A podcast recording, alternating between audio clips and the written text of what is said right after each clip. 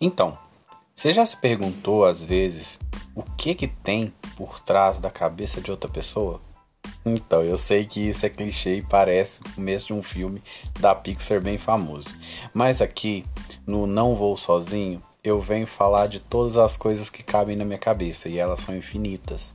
E eu sei que essas coisas infinitas vão ressoar com as coisas infinitas dentro da sua cabeça.